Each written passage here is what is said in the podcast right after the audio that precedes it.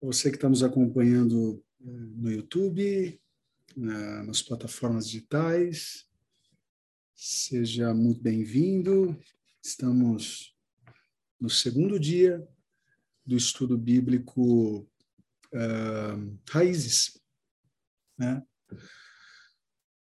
Esse, esse estudo ele é fruto uh, do livro, ou tem como esteira, né? tem como como sua base o livro Enraizados, né?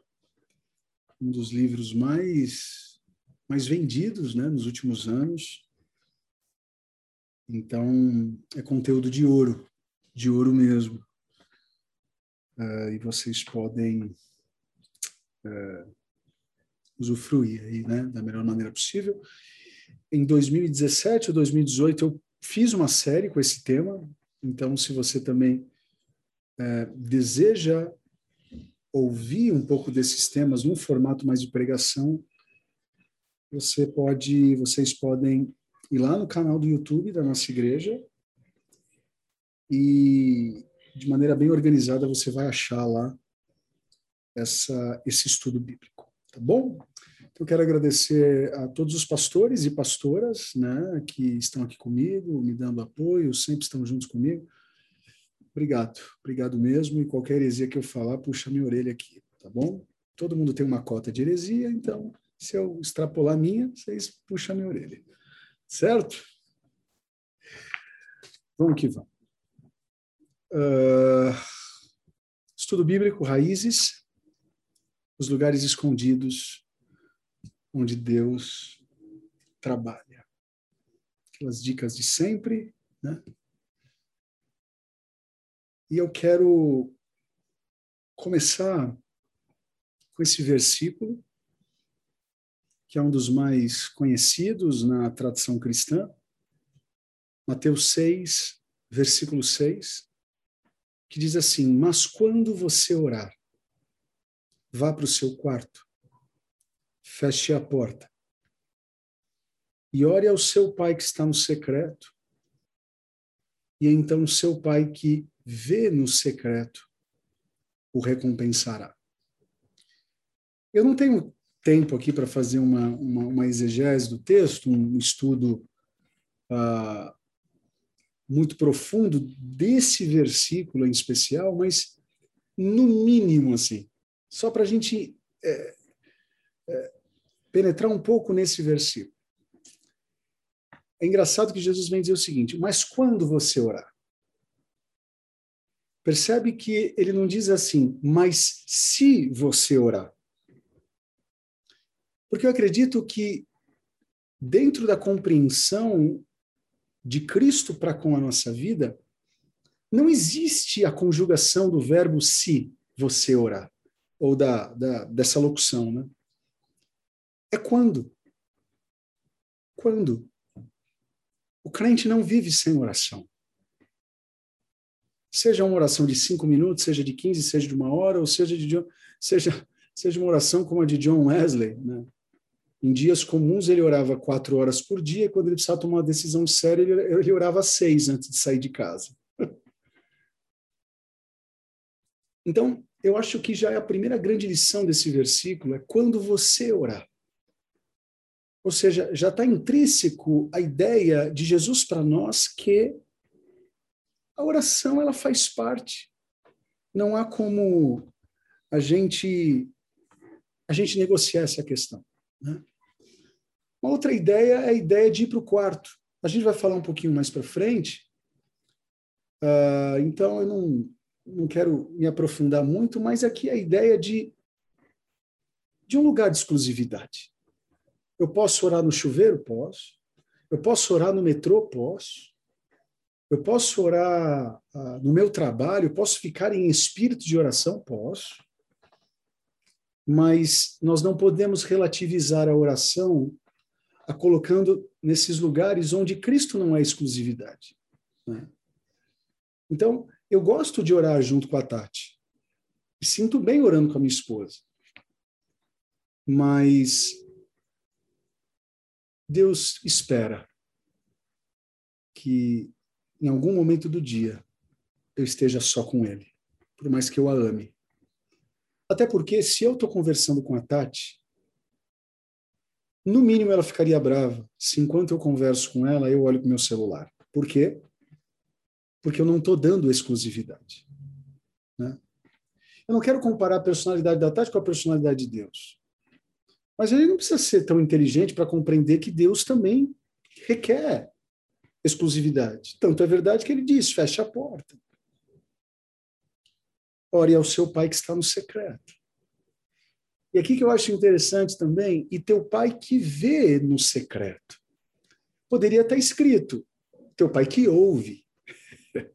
Já que você está orando, já que você está falando, teoricamente seria mais coerente. Está escrito assim: então, seu pai que ouve no secreto o recompensará. Mas Jesus vem dizer: teu pai que vê. Em outras palavras, Jesus está dizendo o seguinte: quando você entrar nesse secreto, tira a máscara. Tira a performance.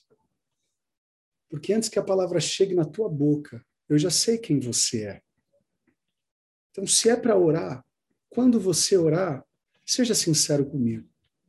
Abre o teu coração. Tá bravo comigo? Ok. Fala comigo que eu tô. Fala comigo que você tá bravo. É. Ou ninguém aqui nunca ficou bravo com Deus. Eu não estou falando de blasfemar a Deus, mas eu já fiquei bravo com Deus. Quando ele decidiu promover meu pai, eu fiquei muito bravo com Deus. Tantas outras circunstâncias, eu não preciso nem ir nesse nessa questão da morte, né? Mas quando uma pessoa fica desempregada, por mais que ela sabe que Deus não tem nada a ver nessa situação, quem tem culpa é a empresa, ou até mesmo a, até mesmo a, a própria pessoa, mas caramba, Deus, por que você permitiu isso? Então, eu acho que quando a gente está bravo com Deus, a gente tem que entrar no quarto e dizer: Deus, eu estou bravo com o Senhor. Eu sei que o Senhor é Deus, o Senhor sabe que eu te amo, mas eu estou bravo. Como a gente também se está feliz. Deus, eu estou muito feliz. Se a gente está com esperança, Senhor, eu estou com esperança que tudo vai dar certo. Se a gente está desesperançoso, eu acho que vale. Senhor, eu estou sem esperança. Porque Ele vê, gente. Então, quando a gente orar, a gente tem que compreender que Ele consegue analisar as rotas mais obscuras do nosso coração. Né? E esse texto ele é uma extensão uh, do Sermão do Monte, que é no capítulo 5. Né? Então, é uma extensão do Sermão do Monte, se é que a gente pode dizer assim. Né? Então, Jesus aqui está ensinando os discípulos a orarem não como os religiosos, né? E, e, tem pessoas que acham que com a vinda da graça, é, Jesus meio que abaixou o padrão, ou baixou o padrão. Na verdade, ele elevou mais o padrão, acima da prática dos religiosos, que ficavam nas esquinas, num processo de, de autoglorificação, sabe? Ficavam nas esquinas orando alto, uma espiritualidade totalmente hipócrita, que julgava o outro, colocava uma trombeta, né, metaforicamente falando, oh, eu estou orando aqui. E Jesus, no capítulo 6, versículo 5, ele vem dizer o seguinte, meu, não sejam como eles. Tirem as máscaras. Tirem as máscaras. Sabe, não, não, não, não tenham esse vício de, ao orarem, desejarem a recompensa dos homens. E, por favor, gente, que fique bem claro que Jesus aqui ele não está condenando a oração pública ou a prática da oração em horários específicos, né? como a oração em conjunto que a gente faz ao meio-dia, ou pelo menos uma grande parte de vocês é, faz com a gente. Né? Não, ele não está condenando isso. Mas o que ele está condenando é o seguinte: se é para orar e fazer de você o centro das atenções, então é melhor não orar. Porque quando a gente ora, a gente fala ao Pai. É aí que a gente consegue é, construir uma intimidade. E a palavra íntimos no grego, né, assim como no latim, tem uma ideia de, de proximidade. Né? Então, eu posso dizer que eu tenho intimidade com a minha esposa, não simplesmente porque eu durmo com ela, não, porque ela sabe todos os meus segredos. Ela sabe quando eu estou nervoso, eu falo para ela que eu estou nervoso. Ela fala quando, ela sabe quando eu estou com vontade de comer alguma coisa. Ela, eu sei quando ela quer ir para algum lugar. Um olhar dela eu já entendo, um olhar meu ela já entende, porque é intimidade. Então, é, acredito que o tema de hoje é, é, é um pouco a expressão daquela música, sabe?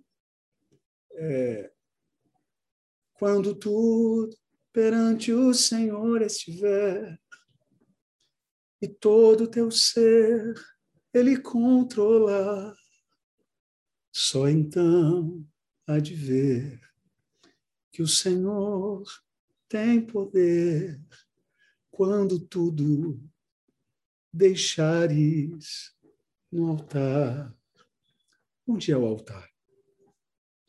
Se você vai numa igreja Assembleia de Deus clássica, ou numa igreja metodista clássica, batista, talvez eles vão falar que o altar é onde fica o púlpito.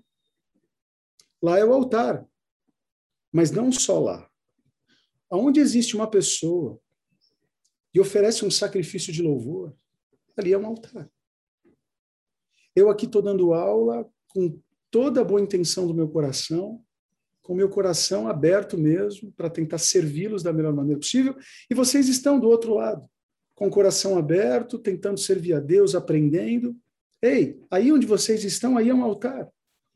Aqui é um altar. Todo lugar onde existe um sacrifício de louvor, um tempo de exclusividade para aprendermos das coisas de Deus, esse lugar é um altar. Né? Agora, como que a gente constrói esse tipo de relacionamento. Né? Existe algum tipo de receita? É óbvio que esse assunto não se esgota, mas no mínimo eu acredito que para nós termos um relacionamento pessoal com Deus bem uh, cirúrgico, primeiro a questão da intimidade, né? essa, essa, essa proximidade. Quando a gente é íntimo, a gente vai se tornando dependente. É, eu, eu, eu, gosto de trazer esses exemplos meu e da Tati, porque acho que é. Tem gente que acha que a gente é diferente, né? Que somos pastores. Mas aqui em casa é igual aí, gente. Não, não, não muda muito, não. Uh, eu sou muito dependente dela. Muito. Ela sabe. Se você perguntar para mim, pastor, quanto você paga de conta de água?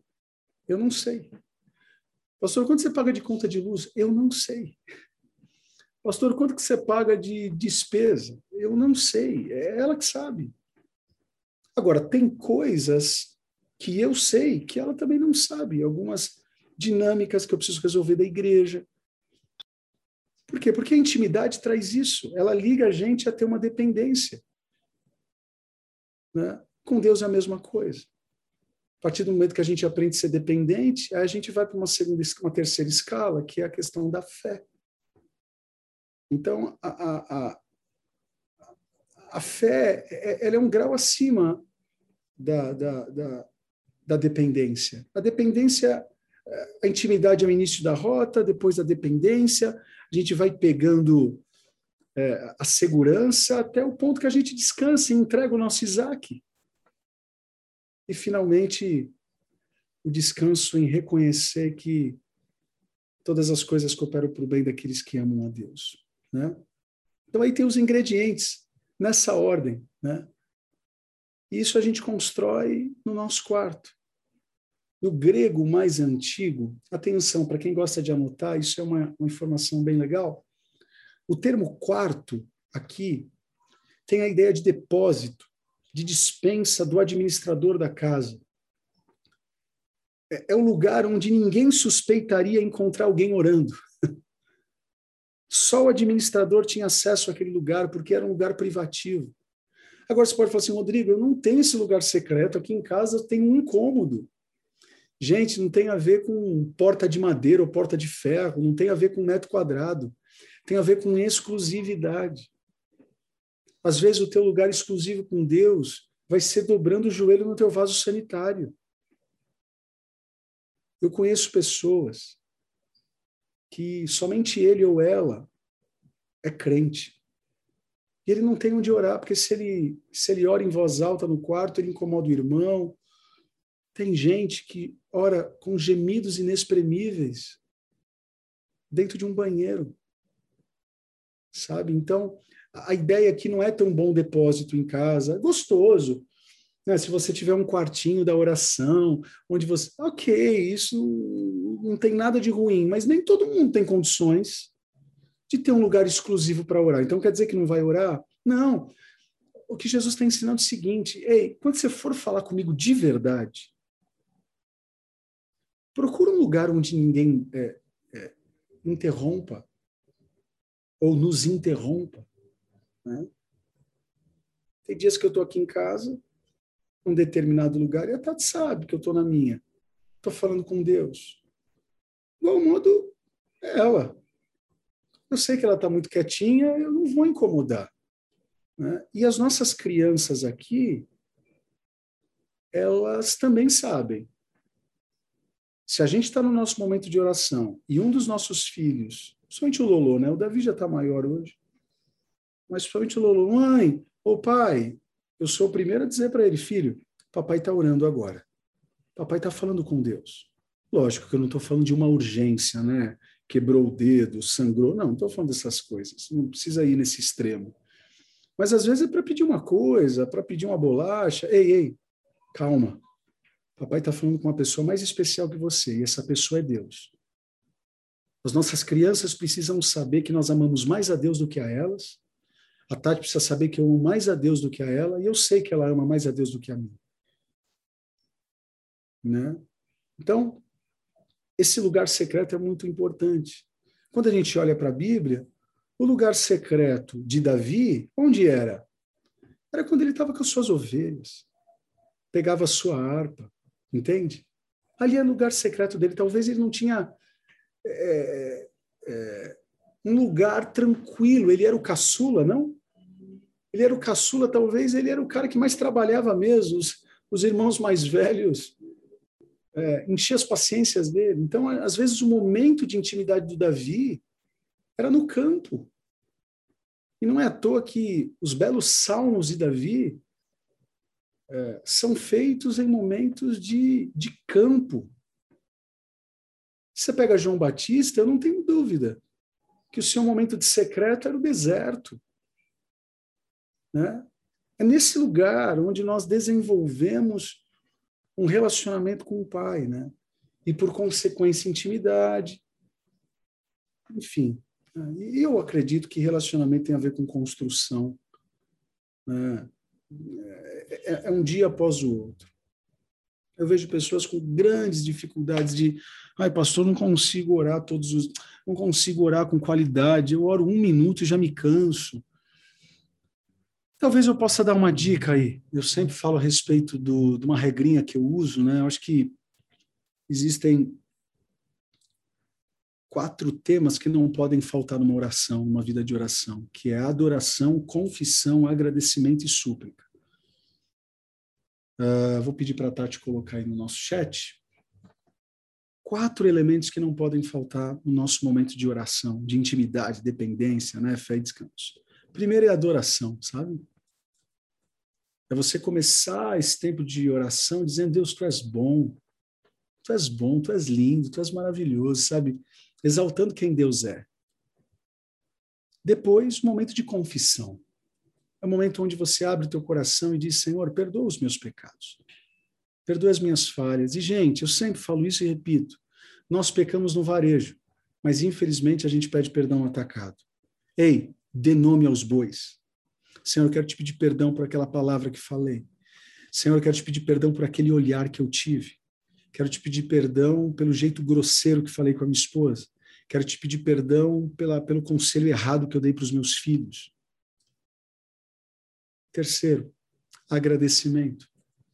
Aquele momento onde você vai começar a agradecer. Você já adorou, você já confessou seus pecados, agora é o momento de agradecer. Deus, obrigado pelo arroz, pelo feijão. Obrigado pela minha família, obrigado pelos nãos que o Senhor me dá, obrigado pelos sims que o Senhor me dá. Obrigado pela casa que eu tenho, pelo cobertor, pelo travesseiro e por aí vai. Quarto, não menos importante, súplica. É aquele momento na oração onde a gente vai pedir, porque não é pecado pedir. Senhor, abra uma porta de emprego. Senhor, cure. Senhor, é, dê crescimento a Adai. Senhor, é, enfim, por aí vai. Então, no mínimo, no mínimo, eu já estou dando uma dica aí para você ter no mínimo aí 10 minutos de uma vida de oração. Se você orar dois minutos e meio é, cada tema, você já está orando 10 minutos. Ai, pastor, mas isso não fica mecânico? Eu prefiro ficar mecânico, coerente, do que espontâneo, sem coerência. Senhor, eu te amo. Senhor, abre a porta de emprego. Não estou falando que está errado. Mas se a gente não organiza também o que a gente vai falar com Deus, a gente se perde. Ou você gosta de ouvir uma pessoa incoerente falando com você? Uma pessoa que fica misturando os assuntos. Então a gente tem que entender que Deus espera de nós um culto racional. E por muitos anos na Assembleia de Deus Clássica, eu, eu, eu confundi algo racional com não espiritual. Uma coisa é uma coisa, gente, outra coisa é outra coisa. Eu consigo ser racional e não perder espiritualidade. Certo? Então, quando eu falo da gente ser racional, eu não estou falando para a gente não ser espiritual. Até porque quando a gente é espiritual, é porque a gente de fato tem um mínimo de ciência racional da coisa. Não somos bichos, não somos, não, somos gente que de fato sabe o que está falando. Então é mega importante a gente construir, né, essa essa vida digna com Deus, coerente. Então, para você que tem dificuldade de orar e sempre fica confundindo Tipo assim, tá para dormir, Senhor, obrigado por esse alimento. Quem nunca? Quem nunca? Gente, eu vou até tirar aqui só para olhar para os olhos de vocês, pra vocês não me julgarem. Um dia eu estava tão cansado. Ô Chico, você não, você não fica rindo de mim não, viu, Cacarina, viu? Você já fez isso também. Olha só, eu estava tão cansado, tão cansado. A gente estava jantando, almoçando. Minto, minto, minto. A gente estava brincando de esconde-esconde aqui em casa. Aí eu fui bater cara. Ao invés de eu falar um, dois, seis, quatro, cinco, sabe o que eu fiz? Pai nosso que está no céu, santificado seja o teu nome. Quando eu percebi, eu estava orando Pai Nosso. Quem nunca que atira a primeira pedra? Sabe? Então, assim, é, Deus dorme com Deus. Né?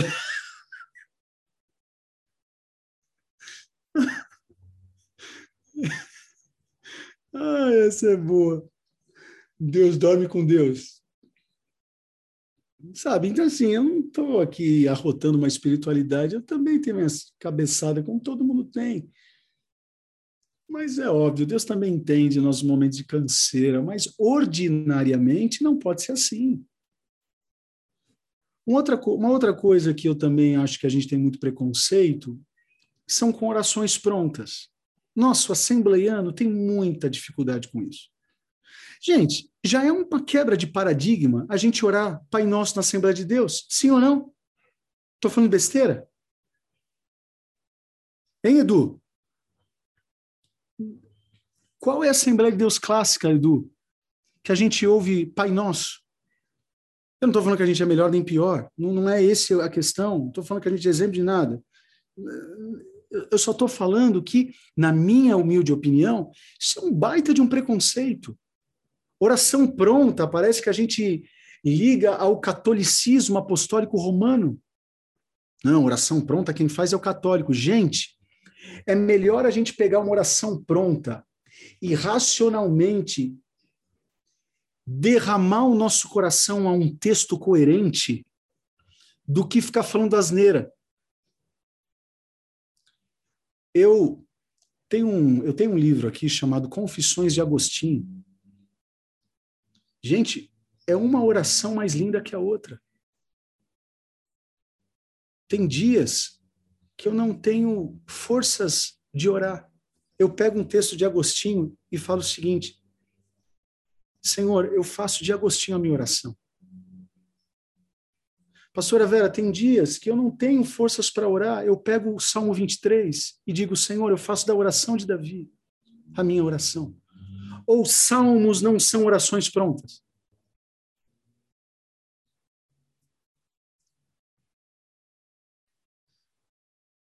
Gente, tem as orações de John Wesley.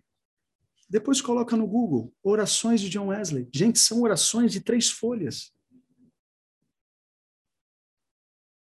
é uma frase mais linda do que a outra. Aí você fala, pastor, mas é, não é pecado orar a oração de outro? Quem disse? Será que não pode nos inspirar na segunda para a gente orar melhor na terça? Então não é para a gente ficar copiando a oração todos os dias. Mas às vezes vale a pena a gente pegar uma oração de Agostinho, uma oração de Calvino, uma oração de Charles Spurgeon. Homens que tiveram intimidade com Deus, então, é para pensar. Eu não estou falando aqui descendo conteúdo goela, goela abaixo. Se eu estou falando, retenham o que vocês acham que é bom. E o que não for bom, aí joga em algum lugar. Duas coisas vitais acontecem conforme nos aproximamos de Deus intencionalmente em oração. Né? Primeira coisa, pode parecer uma coisa tão óbvia, mas é porque Deus está nos esperando. E aqui não dá para não se lembrar da nossa querida. Não posso chamar de amiga, porque nunca tive um contato tão próximo com ela. Acho que eu vi ela uma vez na vida. Mas é uma irmã em Cristo que Deus a chamou, né? E é a Ludmila Feber, né? Aquela quem nunca cantou aquela canção? Eu vou, já estou indo ao seu encontro, Senhor de tanto cantar, ela hoje está com o Pai. E glória a Deus por isso. Né? Uma perda para a música cristã, mas um ganho para o céu. Então Deus nos espera. Deus está disponível para a gente, igual o americano diz, né? 24 por 7. 24 por 7. E a gente tem uma ideia de que quando a gente erra, Deus se afasta. Ei, Deus não muda de lugar. Deus está sempre no mesmo lugar. Sempre está disponível. Quando a gente erra o alvo, quando a gente peca, quando a gente faz uma coisa que não deveria fazer, é a gente que se afasta.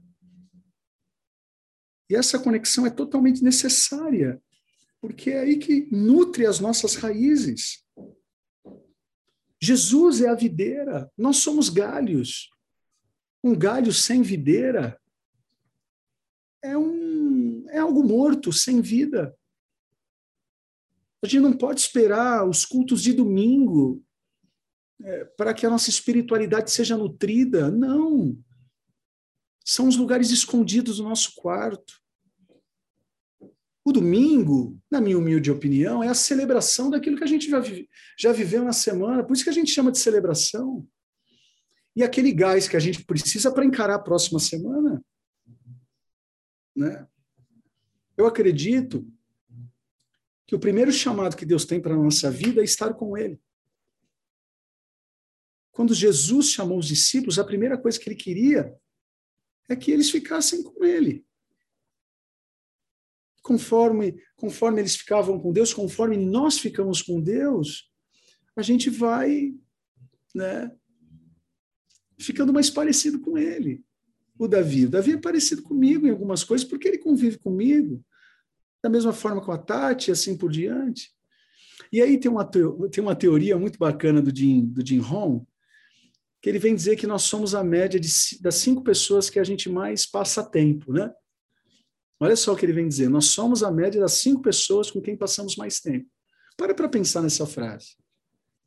Então, se você convive com, muito com seus amigos, enfim, você vai ser a média deles. Agora, e se nós passarmos tempo com Deus? Né? Vamos parecer com Ele. vamos responder como ele responderia, vamos pensar como ele pensaria. Então eu não quero ser a média é, simplesmente do Ferreira, que convive comigo. Eu quero ser mais a média de Deus, e assim ele também. Jesus disse aos seus discípulos, né, aprendam de mim. E a gente só consegue aprender, gente, se a gente estiver se a gente estiver perto dele. Não, não, não tem para onde fugir, né? Tudo o que precisamos pode e deve ser encontrado na presença de Deus, pois é lá que encontramos a razão de termos sido criados. Aí você fala assim: não, pastor, na presença de Deus eu não encontro um namorado, na presença de Deus eu não encontro um emprego. Na presença de Deus, não. É porque você não está entendendo o contexto da coisa. Eu não estou falando que tudo se resolve na oração, mas eu estou falando que tudo começa a se resolver quando a gente ora. Então, é lógico que você. É, a questão do namoro, você não vai namorar com Deus, mas é em Deus que você vai entender o namorado correto. Entende? Lógico que para você casar, você vai ter que fazer checklist, você vai ter que fazer um monte de coisa. Deus não vai fazer isso para você. Mas é em Deus que você entende o que de fato tem que ter nesse checklist. Sabe? Então, nem tudo se resolve na oração, mas tudo começa a ser resolvido na oração. Tudo. Né? Ele nos criou. Então, se existe alguém no mundo que, que, que, que sabe exatamente o que a gente precisa, é Ele. Né? Deus ele não dá ponto sem nó. Ele, ele tem uma razão, tem um propósito para com, com toda a nossa vida e a nossa história. Né? E aí, por consequência, Deus nos mostra seu plano e unge-nos para o nosso papel. Né? No íntimo é, de cada um de nós, existe um desejo de impactar o mundo de uma forma visível e duradoura. E essa frase eu musiquei ela no meu, no meu, no meu último lançamento. Último não, que eu não vou morrer, né, gente? Eu vou gravar mais CDs e DVDs, em nome de Jesus. Por favor. Em nome de Jesus. Quer ficar viúva? Não, né? Em nome de Jesus. É. Em nome de Jesus. E eu musiquei essa frase, né? No íntimo de cada cristão existe um desejo, acho que é isso, de levar ao mundo a mensagem do Evangelho, falar do amor de Jesus, enfim, e por aí vai. Uh, nós temos esse desejo. Né? E Deus planta a semente da palavra em nós, rega com o Espírito Santo. Então, quando a gente está conectado com Ele, a gente vai compreendendo quem de fato a gente é, o porque a gente está nessa vida. Assim, eu respeito, mas não aceito. Pessoas que falam assim: nossa, eu estou perdido, eu estou perdido, eu não sei o que Deus tem para mim. Gente, a pergunta é Quanto tempo você está se dedicando em oração, em leitura da palavra? É a mesma, é aquela mesma questão. Nossa, Deus não fala comigo há tanto tempo. Gente, já procurou ler a Bíblia hoje? Se a Bíblia é a palavra de Deus, como que a gente pode falar essa heresia de que Deus não nos fala? Ou Deus não fala com a gente? Quando você perde o um emprego, tem tanto versículo que te dá base para você compreender que aí não é teu fim. Quando você perde um ente querido, quando você fica frustrado, você pode dizer o seguinte: ah, eu li a Bíblia, mas ainda estou triste. Está tudo certo, ok. Mas falar que Deus não fala com você, falar que você não consegue entender o plano que Deus tem para a sua vida, a pergunta é: a gente tem que voltar. Quanto tempo você tem se dedicado a Deus para entender quem de fato você é? Né? Pastor Craig Gorshell, um dos grandes mentores da minha vida, mesmo ele sem saber que, sem saber que eu existo, ele vem dizer que quem sabe o que é, sabe o que, sabe, sabe o que fazer. Se você ainda se sente perdido em relação à sua identidade, é porque talvez o teu relacionamento com Deus está pífio. Não estou falando para você orar quatro horas por dia como Wesley orava. Se você conseguir, amém. E eu, eu também não estou falando de quantidade, porque o texto que eu comecei a ler com vocês, ó, quando você orar, entra no teu quarto. Jesus pega pesado na questão da repetição. com, com, os, com os fariseus. Tipo assim, eles oram muito, mas não tem qualidade na oração. Então, não, não, não pensem que essa aula é sobre você ficar cinco horas orando. O que, que adianta ficar cinco horas orando, repetindo irracionalmente? Às vezes tem pessoas que ficam cinco horas orando e, enfim, e, e não tem nenhum tipo de foco na oração. E às vezes uma pessoa que ora 15 minutos tem qualidade e exala qualidade. Eu não estou dizendo que também orar muito tempo não é importante. Mas se é para orar muito tempo, que ora que ore com qualidade proporcional. Agora, se vai orar pouco tempo, que também ore com qualidade. Né? Quanto mais a gente ora, mais a gente vai ah, aprofundando as nossas raízes. É, a pastora Laura, ela falou sobre oração, né? Em janeiro, se eu não me engano. E ela falou uma frase, não sei se vocês decoraram, mas ela falou algo que tem coisas que Deus só vai te revelar no lugar secreto. Tem coisas que Deus revela no meu coração, no coração da Tati, principalmente quando nós estamos aí em fim de ano, onde o planejamento vai acontecendo e a gente precisa ter um norte. E já é difícil ter um norte para dentro do nosso lar. Imagine ter um norte para uma igreja com quase mil pessoas, né? Então é uma responsabilidade muito grande, gente.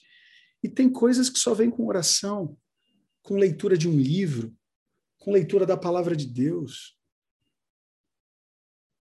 Né? E para quem quer ouvir um pouco mais a respeito desse, dessa aula da pastora Laura, é, dá para encontrar na, no YouTube também, né? É um conteúdo muito, muito bacana. Se a gente analisar grandes avivamentos, assim como eu falei no último sábado para a nossa liderança, duas coisas interessantes, no mínimo, acontecem para haver um grande avivamento. Primeiro, um caos cultural. E nós estamos vivendo um caos cultural. Segundo, uma igreja que se levanta em oração. E aproveitando, né, eu falei no culto das nove, esqueci de falar no culto das onze, mas eu não sei se todos vocês estão sabendo. Domingo agora pela manhã, em todos os nossos cômodos, nós vamos ter nosso culto de ceia. Amém por isso? Palavra, cerimonial da ceia, louvor, ofertório, tudo que tem numa ceia vai ter domingo de manhã, em todos os nossos cômodos. Só que, extraordinariamente, às 18 horas, no mesmo domingo, a gente vai ter um culto de adoração e intercessão. Será uma hora e quinze cantando músicas de adoração e orando. Vai ser uma vigília num horário diferente, começando às 18 horas. Então, se você falar assim, ah, eu vou de manhã, mas não vou à noite. Não, não vai ser a mesma coisa. Não vai ser a mesma programação. E o que, que a gente vai fazer? Colocar todos os nossos projetos como igreja em oração. Então, todos os nossos cômodos vão para o Ipiranga. Pastores, coordenadores, professores, alunos, volto a dizer, todos conectados à nossa rede, nossa, aos nossos cinco pilares estarão. Então, fica o convite aqui. De manhã, ceia em todos os cômodos e o nosso culto de adoração e intercessão às 18 horas. Né? É, eu acredito que vai ser um tempo muito bacana. Por quê? Porque eu, estamos vivendo uma crise cultural mesmo e a gente precisa se levantar em oração. Já estamos nos levantando em oração, né? Nós nunca oramos tanto como igreja local. É são os homens de, de segunda-feira, uh, a igreja como todo, do meio-dia, meio-dia 15, Uh, antigamente nós tínhamos um culto presencial, presencial, tanto a ceia quanto o culto de adoração e intercessão, só que só no Ipiranga. Ceia em todos os cômodos, mas o culto de adoração e intercessão presencial, 18 horas. E chega cedo, porque promete. Uh, então a gente está vivendo um avivamento, eu não, duvido, eu não duvido disso. É, eu não sei quem se lembra aqui, mas antigamente nós tínhamos o culto de oração às segundas-feiras. Né? E eram 40 pessoas em média que ia. 50 pessoas. E, num determinado momento, reorganizando a igreja, estava me incomodando, porque falei, a gente precisa criar alguma coisa para que a gente agregue, porque a gente sabe que a pessoa já vai no domingo na igreja, e às vezes pegar o carro e ir direto na segunda, né? Porque a tendência dos pastores é falar o seguinte: ah, no domingo todo mundo vai, mas culto de oração ninguém quer. É uma tendência meio negativa das pessoas falarem assim, né? Só que aí a gente criou, isso foi uma, uma, uma beleza, né? Esse momento pandêmico a gente soube aproveitar algumas coisas. E hoje a gente ora da meio-dia, meio-dia 15, todos os dias, segunda a sábado, exceto de domingo. E a gente tem em média 50 pessoas orando. Então, a gente conseguiu potencializar esse momento de oração, sabe? Então, a Dai está orando muito mais do que orava. Nós estamos aí é, numa semana de, oração, de jejum e oração. Eu estava fazendo as contas. Se a gente fala que o nosso jejum vai de segunda a sexta, eu estou falando de cinco dias na semana. Cinco vezes 12 meses, nós jejuamos 60 dias por ano. Eu não estou falando isso para a gente se vangloriar, eu só estou falando o seguinte: a gente está tentando acertar. Por isso que a gente precisa levar a sério a semana de jejum e oração, por isso que a gente tem que levar a sério esses momentos de oração ao meio-dia. Sexta-feira agora a gente tem vigília, das 11 à meia-noite. Por que a gente está fazendo isso, gente? É porque a gente está querendo se aprofundar nas raízes com Deus.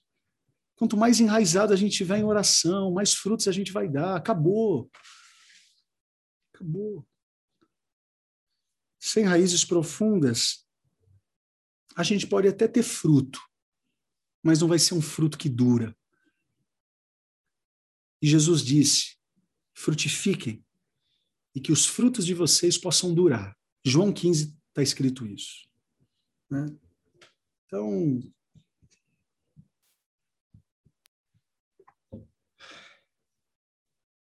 Cada um de nós tem um papel único a desempenhar na história de Deus aqui na Terra. Esse papel é vez mais claro no lugar secreto. Né? É muito importante ter uma história.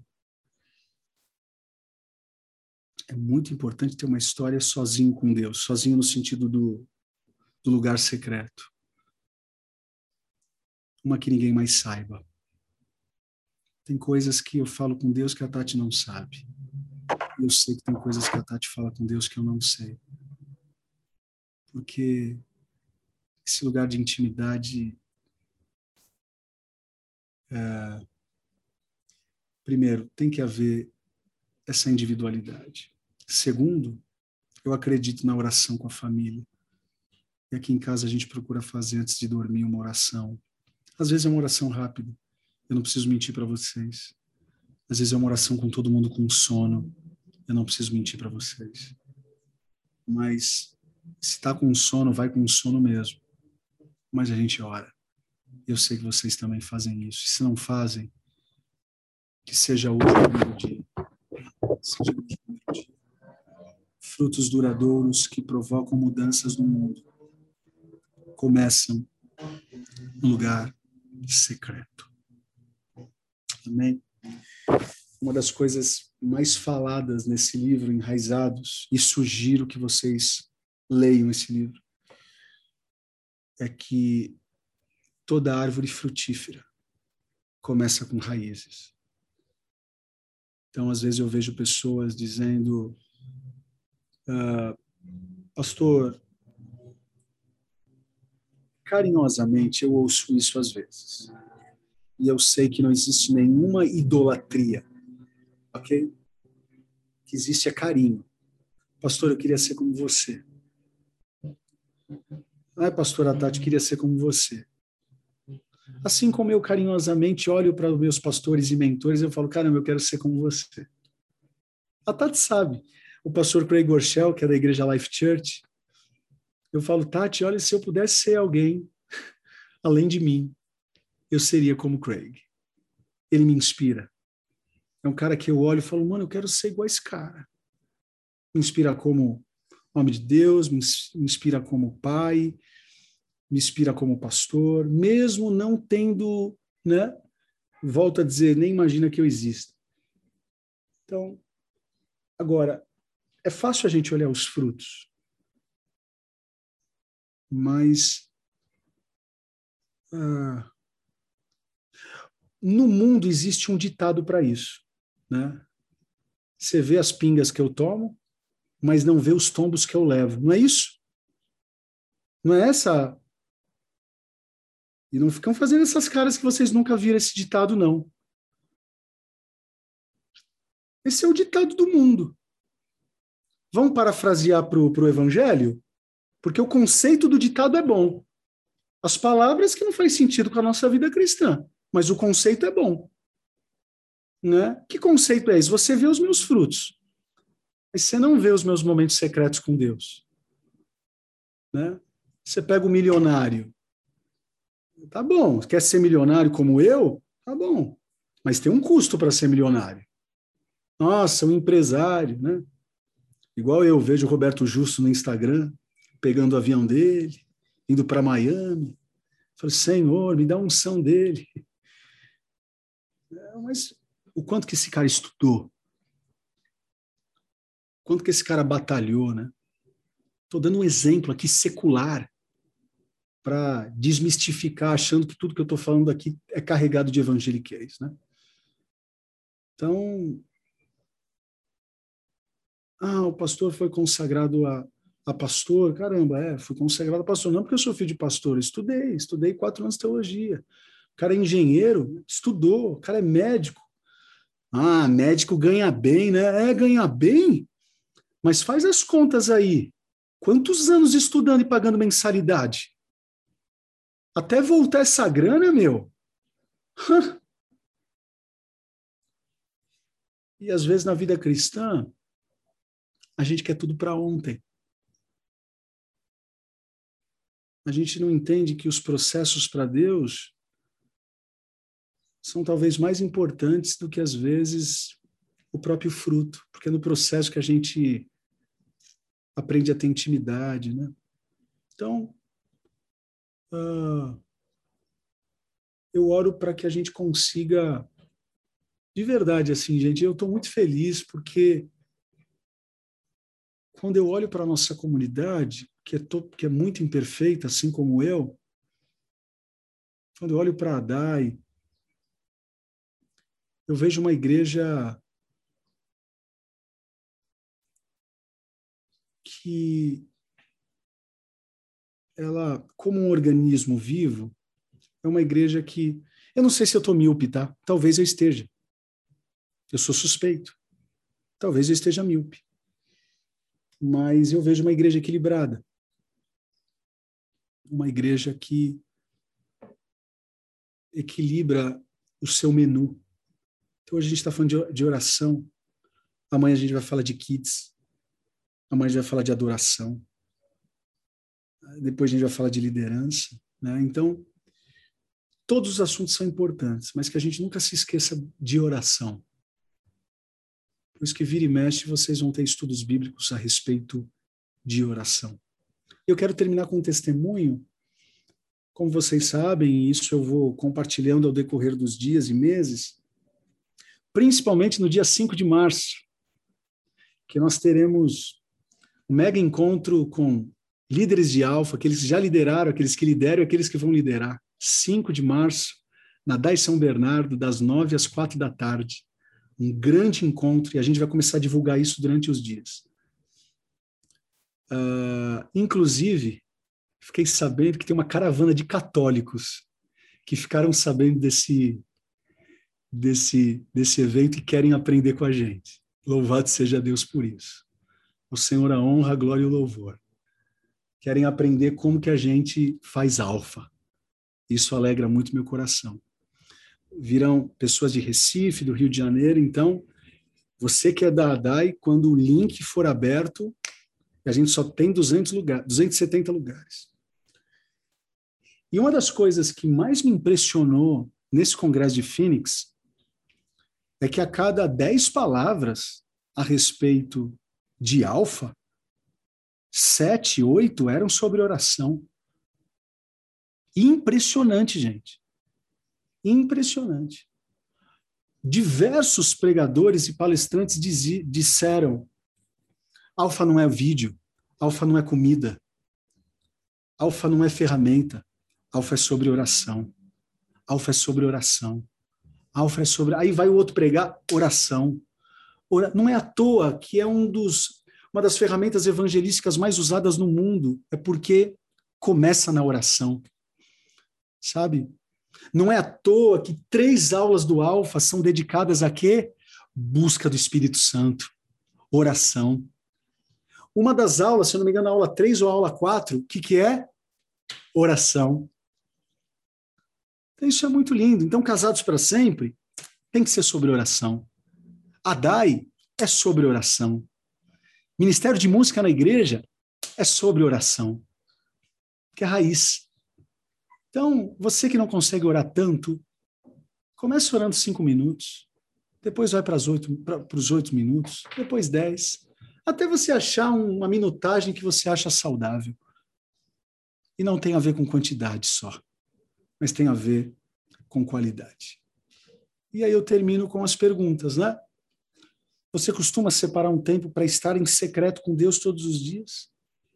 Se não, o que te impede de fazer isso? Será que é o horário que você acorda? Acorda 15 minutos mais cedo. Ou, no mínimo, vai. É, é ah, mas eu vou acordar cansado. Então, dorme 15 minutos, 15 minutos mais cedo também. Você precisa decidir planejar a vida de oração. Tem gente que planeja tudo, planeja a vida financeira, planeja viagem para os Estados Unidos, planeja, planeja comprar no atacadão porque é mais barato. O cara planeja tudo, mas ele não planeja a vida de oração. Vida de oração precisa ser planejada, assim como contribuição na igreja. Desculpa entrar com esse assunto.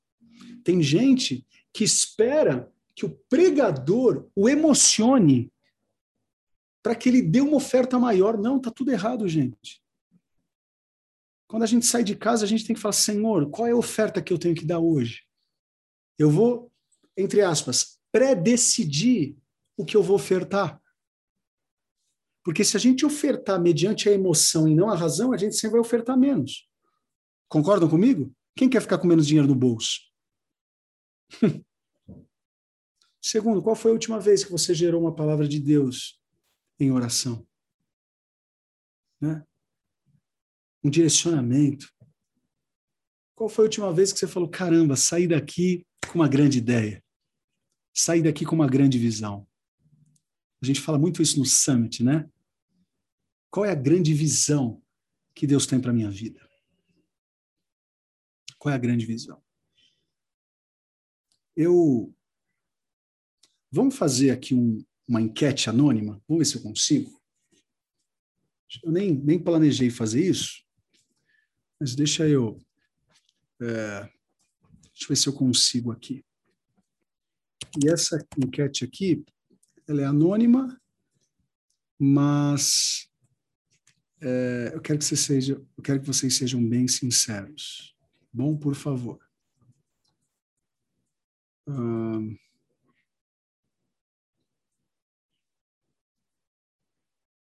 Vamos lá. Quantos minutos oro por dia? Vai lá. Está com vocês. Sejam sinceros, por favor. O não é não oro, tá? Aquele momento sozinho. Pastor, no metrô eu estou orando. Não, não, estou falando de momento exclusivo. Não vale contar a oração do meio-dia, viu?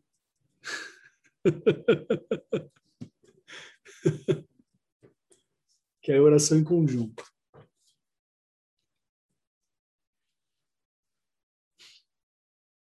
Bom, em média é isso, né? 16% 5 minutos, 38% 10 minutos, 31% 20 minutos, 7% 1 minuto. E 8% não oram é, eu quero terminar essa aula orando. né? Para que Deus ele possa fazer com que a gente melhore, né? Melhore nessa nessa questão que a gente invista na raiz para que a gente possa dar frutos, não apenas frutos, mas frutos que permaneçam. Eu vou usar uma outra terminologia do mundo secular, fogo de palha. Né? Que não sejamos fogo de palha, que no domingo é fogo, na segunda-feira faz sentido algum. É. Uh, alguém tem alguma pergunta? Por favor, coloque no chat antes da gente antes da gente orar. Alguma pergunta, alguma dúvida sobre oração, enfim, sobre esse tema. Pode colocar no chat. Alguma dúvida teológica a respeito disso, enfim. Vamos lá. Pastor, não sei se o senhor já explicou, mas em Mateus 6,6, qual é o sentido do recompensará? O recompensará tem, uma, tem um trocadilho aí, viu, Luiz? Primeiro, Jesus vem dizer o seguinte: se vocês fizerem as coisas para agradar os homens, vocês vão ser recompensados. Por quem? Pelos homens. E aí a gente tem que fazer uma pergunta, Luiz. A gente quer recompensa de quem? Dos homens? Então a gente faz para os homens. A gente ora em favor dos homens, a gente é, se mostra, né?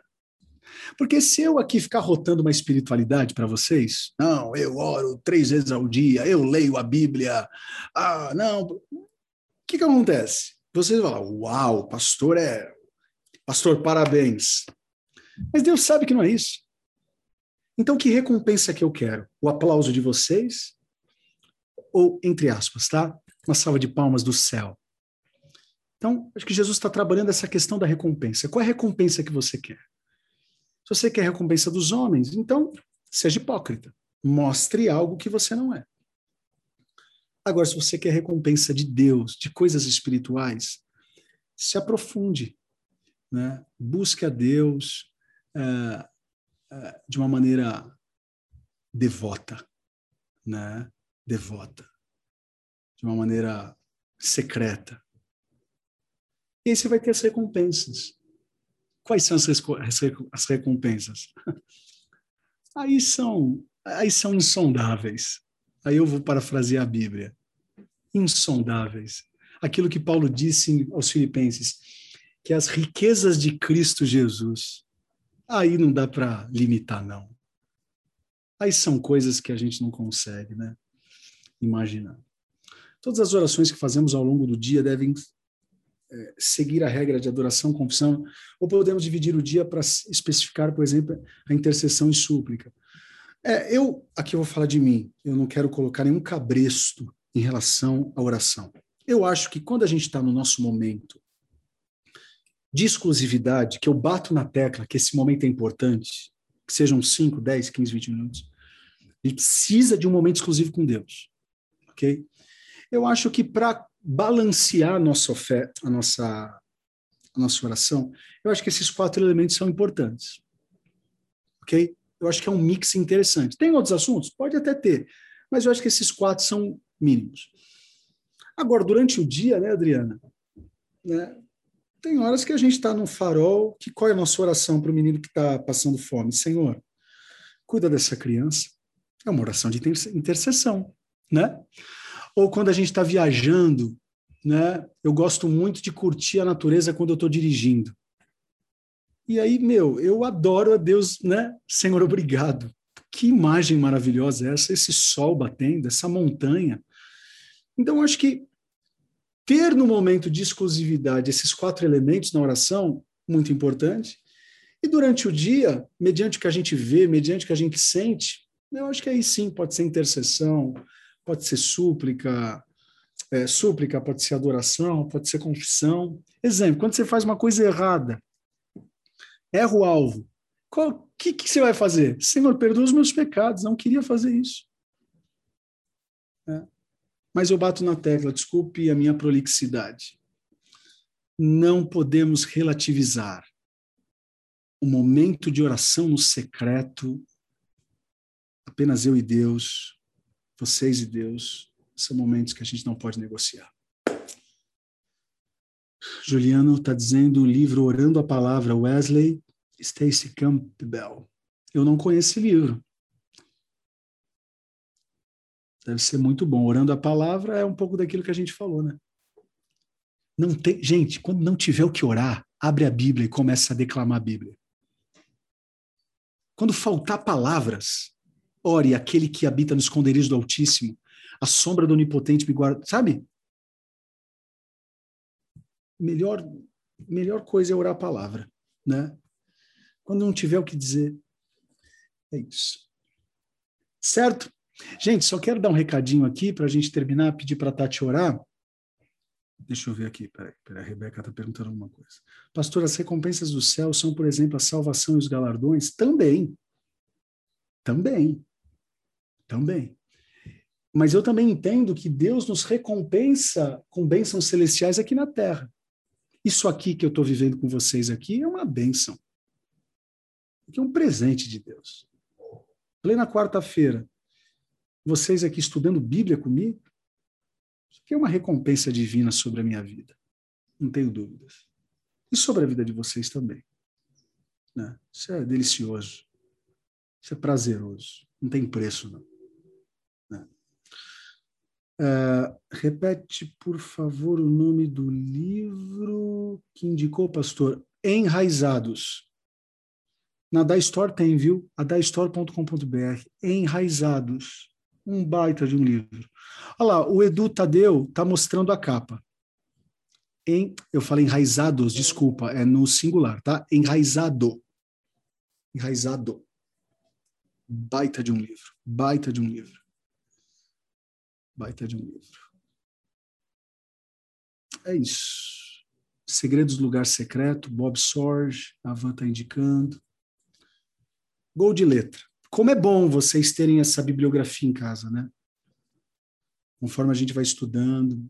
Olha, um livro que logo mais a gente vai transformar em estudo bíblico é esse daqui, ó. Graça Transformadora do Luciano Subirá. Isso aqui é gol de letra, gente. Isso aqui é gol de letra. E olha só, muito legal. Vamos ver se a gente consegue trazer o Luciano esse ano para ministrar na nossa igreja. Tive com ele em Brasília, ele me prometeu uma visita, mas o bichinho está mais concorrido do que Maria Igreja Católica. Meu Deus amado. Enfim, vai dar certo, vai dar certo. Ó, duas pessoas que a gente precisa trazer esse ano é o Delino Marçal, que eu tô, eu vou trazer ele até o fim do ano ele vem, talvez na nossa conferência de fim de ano, e o Luciano. Vamos ver se a gente consegue. Orem por isso, por favor tá bom? E deixa eu falar para vocês, ontem, quer dizer, essa semana começaram as aulas do college, e a minha aula que eu dou é de terça-feira na área de ministério pastoral. Que maravilha, gente. Foi uma das aulas mais, assim, prazerosas. Então, se você pode fazer college uh, pelo Zoom, on demand, ainda dá tempo. Ainda dá tempo. O college, é óbvio que a gente quer alcançar pessoas de outras denominações, lógico. Mas o college, quando ele foi criado, ele tem uma grande ênfase para treinar vocês que são de casa também. Então, uh, ainda dá tempo. O valor é um valor acessível. E eu queria muito ver vocês no certificação pastoral. Pastor, mas eu não sou pastor. Posso fazer certificação pastoral? Caramba, você não cuida de gente, não, não cuida do filho, da filha. Você não precisa. Esses cursos eles são livres, todos podem fazer. Se quiser começar pela formação ministerial, melhor ainda, que é um ano e meio. Mas às vezes você quer fazer um semestre só e quer fazer a certificação, pode fazer, ou um módulo de formação. Mais informações adaicollege.com.br. Certo? Tata, faz uma oração por nós, por favor. Só um minuto. Vamos orar, gente. Vamos colocar em prática aquilo que nós aprendemos.